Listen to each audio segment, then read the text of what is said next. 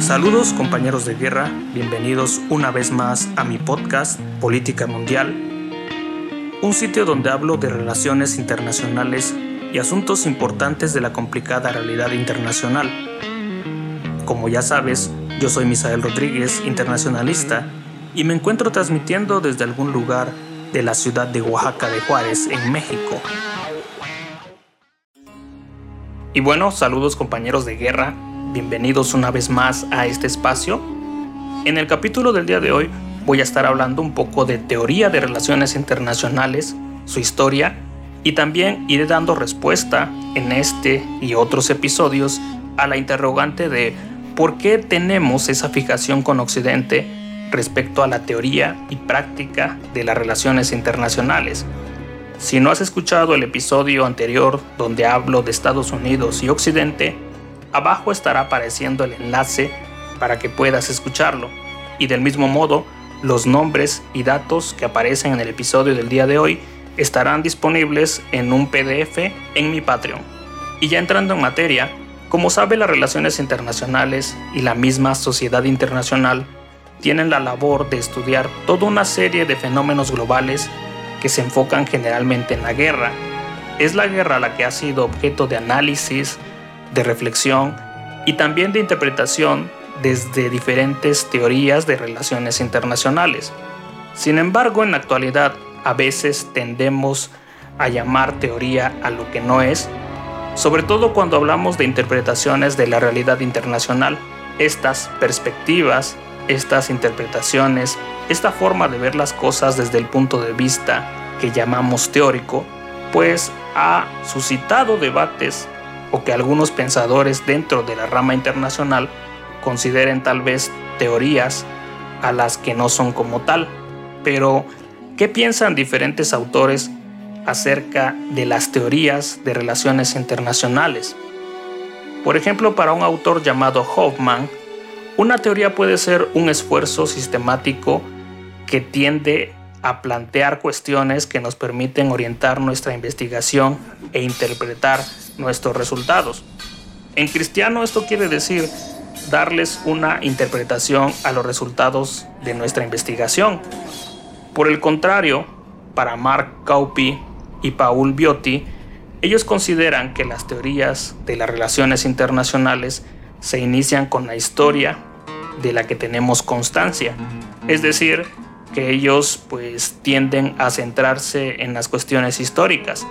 Como tú sabes, y como yo lo he repetido mucho en estos podcasts, obvio si has escuchado muchos de mis episodios, pues la existencia actual de las relaciones internacionales en general debe mucho a los estudios históricos, a las aportaciones de otras ciencias o disciplinas, por ejemplo, la historia, la ciencia política, el derecho, el derecho diplomático, las ciencias sociales, etc.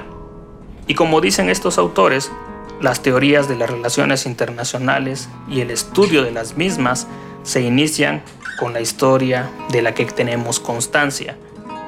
Si somos realistas, yo creo que las interpretaciones de las relaciones internacionales que se han realizado antes del periodo que conocemos como el Renacimiento pues difícilmente se pueden calificar como teorías.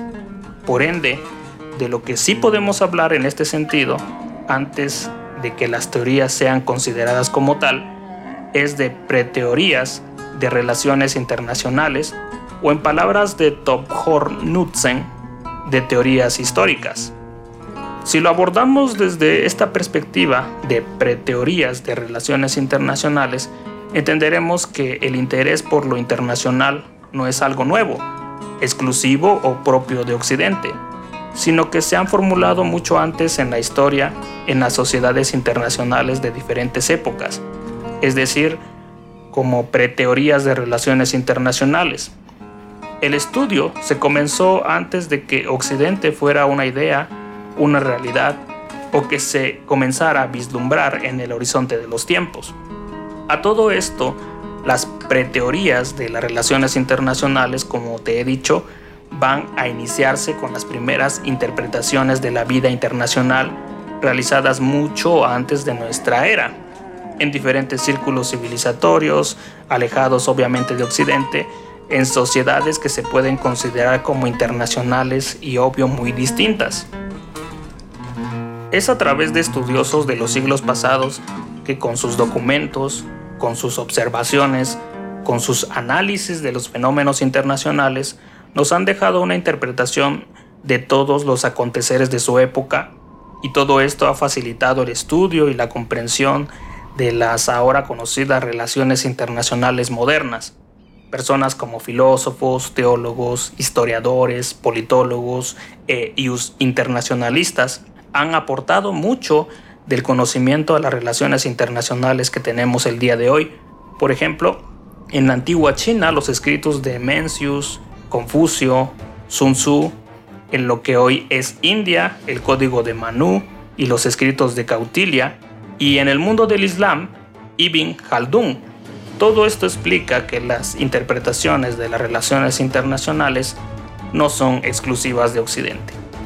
Y bueno, espero que este corto episodio haya ayudado a tener un poco de conocimiento sobre la historia de las teorías de relaciones internacionales y en posteriores episodios pues estaremos hablando acerca de Occidente, las relaciones internacionales en esta parte del mundo y otros aspectos teóricos. Recibe un saludo.